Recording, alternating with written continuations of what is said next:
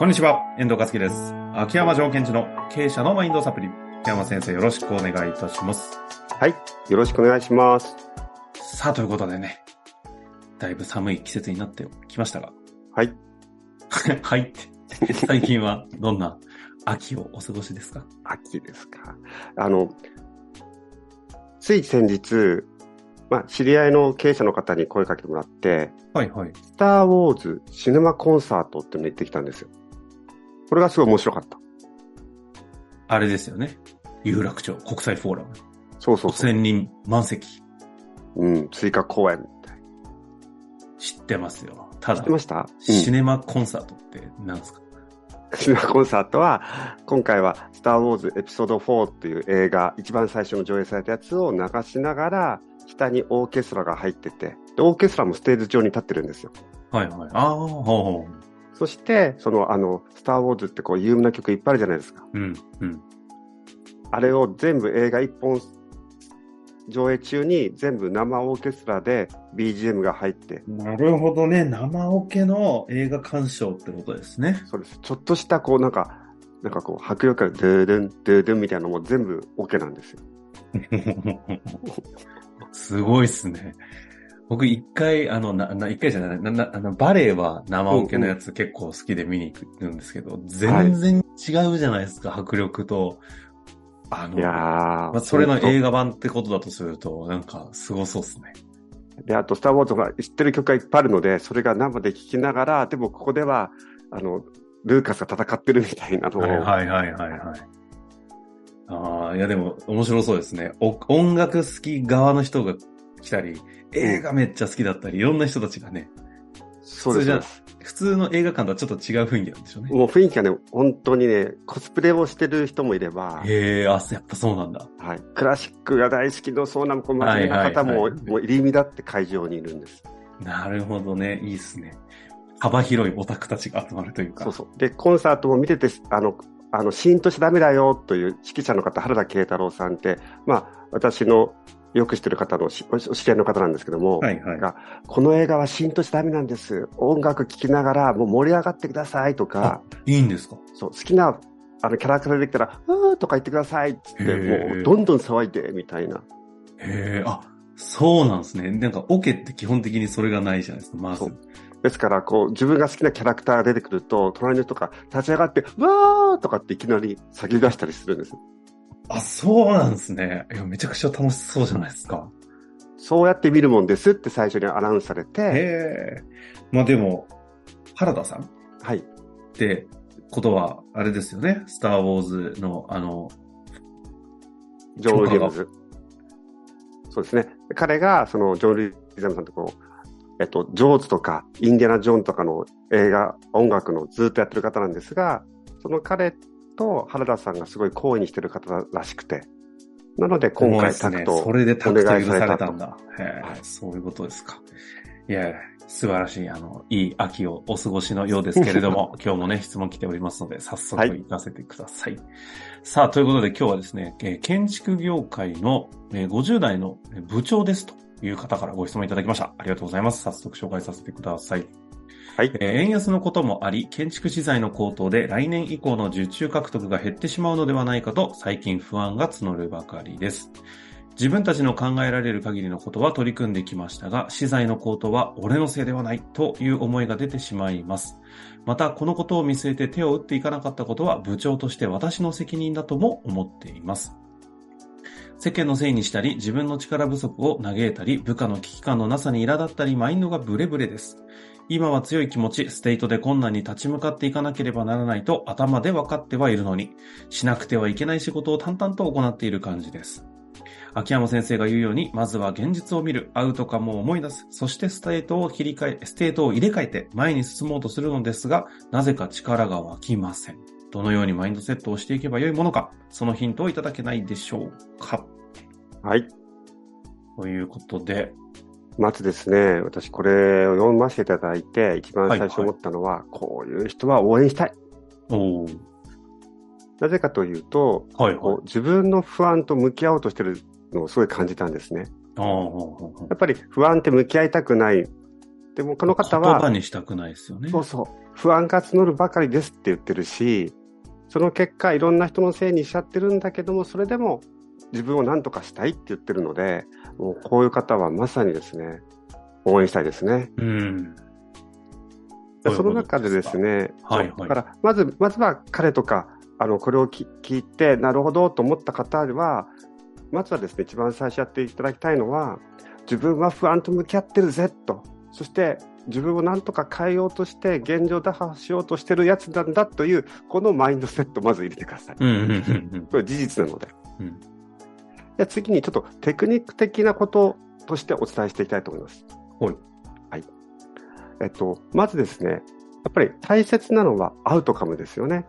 ほうほうほで、この文章を見たときの彼のアウトカム、まあ、ここの範囲の中ですね。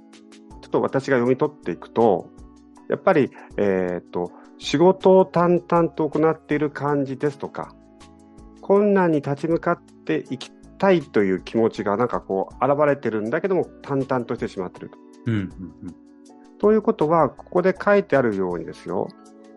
やっぱり、えっ、と、この方としては、えー困難に対しても力強く自分の力を発揮したいなっていうのがアウトカムではないかなと思ったんです。ほうほうほうほう。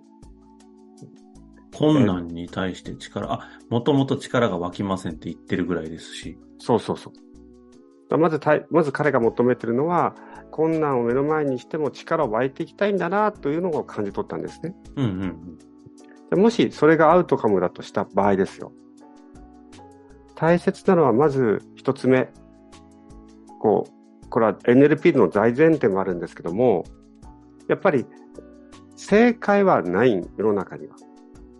うん。あるのはフィードバックだけという、まあ、鉄則があるわけです。ほうほうほう。あ、ああるのはフィードバックだけ。はい。あ、何かやったことに対しての、うん。それ反応がありますもんね。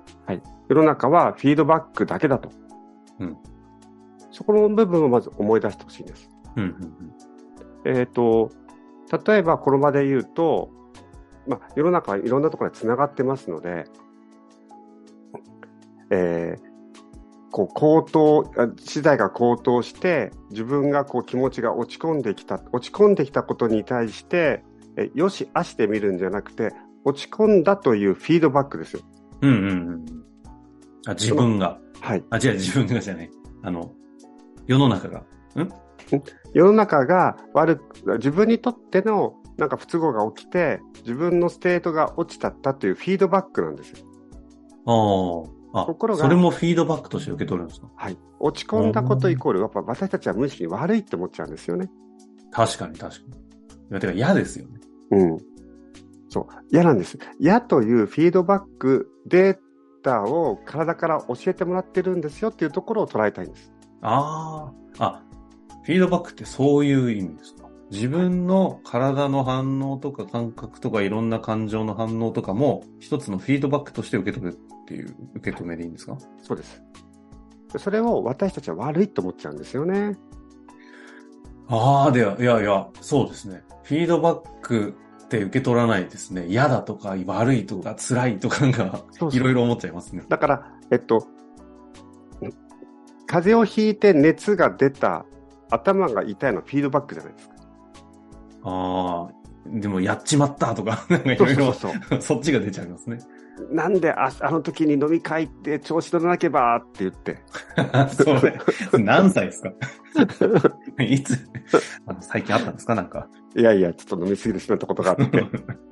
飲みすぎてね、次の日頭痛くて、いやー、つって、その頭痛い状況から次どうするかを考えずに、うわ、なんだこれはあれでしょ？あの、わ、シャンパン2本も開けて、その後ワイン開けたと思ったら響き飲んでるからいけないんじゃないですか？たいやいやいやいや。ね。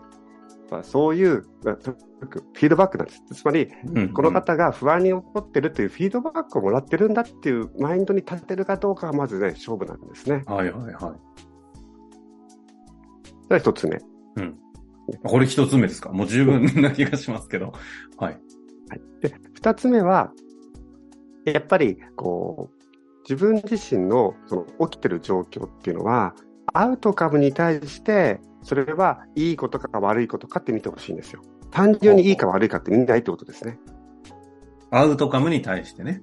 うんこれももう基本中の基本なんですけども、あの、私たちはよし、足で判断していくということじゃなくて、アウトカムに対してそのことが機能してるか機能してないかっていうことを見ていくわけ。でもこれ本当に業界でイノベーションを起こしてやろうとか思っているぐらいの勢いでやっている方がいたら、資材の高騰って下手したらチャンスって思いますもんね。そうなんですだって全員来るんだろ、この区なんか。俺が行ったらこれ一気に行くやんっていうか、的な受け止めで認識合ってます？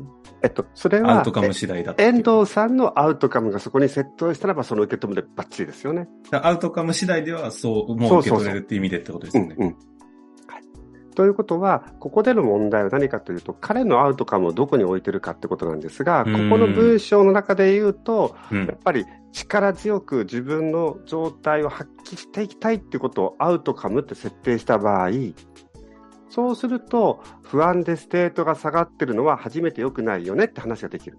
はいはいはい。それを単純に不安でステートが落ちてるのは良くない、ダメだっていうともう雑すぎるんですね。な、アウトカムが、うん、あの、残業なしで、週3日働いて安定した給料が欲しいだと、いや別に悪いことじゃないですもんね。ですよ。だとしたら、この状況は最悪ですよね。うん。もうよ悪い悪いみたいな。そうそうそうそう。そうですよ。でもこの人はやっぱり自分が何とかして、えっと、力を出していきたいなっていうアウトカムを持ってるから、うん、そうするとこの不安になってるステートは機能しないねって見ればいいだけなので、なるほど、なるほど。不安が悪いとかいいとかではないんですよ。うん、うん。そうすると、アウトカム次第になるんですね。はいそうすると力を発揮していきたいってアウトカムがある。そうするとこの不安のステートは機能していない。だったらこのステート変えようねってこの手順をやってほしいんですよ。単純に。うん。どうぞ。やり方二つも、あ、もう一つないんですか？その、これが、力を発揮したいが、うん、えっと、今不安だとこの不安は良くないよね。だからこの不安をどうにかって話もありますけど、この不安は、このアウトカムから来てるなら、このアウトカムが、言い方何なんですか？このアウトカムがちょっとまだ、レベルが低いみたいな感じなので、はい、もっと高いレベルのアウトカムにセットしたら、逆にそれって不安じゃなくなるって考え方もあるんですかねああります、あります。つまり、ここでの、まあ、技術としては、アウトカム思い出すか、アウトカムを再設定するかということなんです。あ、思い出すか、再設定。で、あ思い出して機能しないなら再設定する。設定するという。ということが、こう、重要なんですね。うんうん。で、ですから、まあ、この方で言うと、まあ、先ほどから何度もお伝えするように、その力が湧いてきませんって言った場合、やっぱり、あ、俺は本当に困難な状態の中でも力を湧いていきたいんだって思ってるのか、実は、なんかしんどいから楽になりたいのかどうかって心の中で思ってるかどうかっていうのを確認してほしいんですよ。なるほど、なるほど。もし、いやいや、こんな中でも高いパフォーマンスで壁にぶつかっていきたいんだってアウトカムだとするならば、それを思い出すと多分自然にステート変わっていくはずなんですね。ああ。でもそうじゃなくて、このどっかでちょっと辛いから楽したいなと思ってるとするならば、これは、その、状況に対して、なんとか逃げよう逃げようとしてることになっていくので、辛くなっちゃうので、本当は自分はどうしたいのかってことをもう一回再設定していただくという、このどっちなのかって見据えてほしいんですね。でも今のお話を改めて教えていただくと、うん、そもそもアウトカム設定なんてあんまりしてないで過ごすじゃないですか。うんうんうん、まあ、なので、不安がいろんなところで出てきて、右往左往してしまうのは、それは仕方がないというか、必然的になっちゃいますよね。ですから私とかも、私の秘書もそうですけども、不安な時っていうのはもうアウトカムロスですよって一言でまとめられちゃうんですよ。ああ、そのバクッと言うとですね。うん。そこを一個一個丁寧に見ていくってことが重要なんですが、まあ、それでも最初冒頭でお伝えしたように、こうやってここに質問を出してきてくれるということは、やっぱり自分を前進させたいとか、それからまあ、誰のためかのかきっとあると思うんですけども、まあ、世の中がね、不安で不安だっていうな、なってる中でも、この方は前に向かって進みたいのではないかなってすごい思うんですよ。うんうんうん、うんそのことを思い出していくとステートが変わる。ステートが変わった状態でもう一度現実を見てほしいです。うん。資材の高騰の件ですとか、自分の業績の件。つまり、ステートを本来の自分のステートに戻した後から、現実を見る。これがめちゃめちゃ重要になってきます。なるほどですね。今日はね、まずそう、本当にベーシックというか、でも超重要な。ある意味基礎であり、原点であり、そうです。ここれが全てであるぐいらいな。ぐらいのテーマをね、教えていただきましたけれどもね、まあ、これで本当に突破できなかった時にはまた別の手もね、秋山先生持ってたりというか、いろいろあるとは思いますが、今日は一旦ここまでで終わらせていただきまして、うんこの話含めてね、あの、一度見直していただいて、ステート変えた現実を見て、それでも何かみたいな話がありましたら、ぜひまた質問いただけたらと思っております。うまいことね、あの、アカデミア等々にも参加していただくなどしてね、うんうん。なんとなくいろんなこう自分のマインドセットのやり方をね、勉強してもらえばいいと思います。インナーダイビングの会員組織の方もありますし、はい月1回のね、アカデミアもありますので、その辺もいいろいろと駆使していただけたらと思います。なんかニヤニヤされてます？いやいや、いや、それ、今、こう、遠藤さんの話聞いてて、お、結構まだまだ私皆さんに伝えられることいっぱいあるなと思い出しちゃって。いや、本当ですよ。本当ですよ。今日だと、はい本当はもっと2、30分喋りたいんでしょうけれども、はい。ここでね、終わりましょう。ありがとうございました。はい。ありがとうございました。本日の番組はいかがでしたか？番組では秋山城賢治への質問を受け付けております。ウェブ検索で秋山城と入力し、検索結果に出てくるオフィシャルウェブサイトにアクセス。その中のポッドキャストのバナーから質問フォームにご入力ください。また、オフィシャルウェブサイトでは無料メルマガも配信中です。ぜひ遊びに来てくださいね。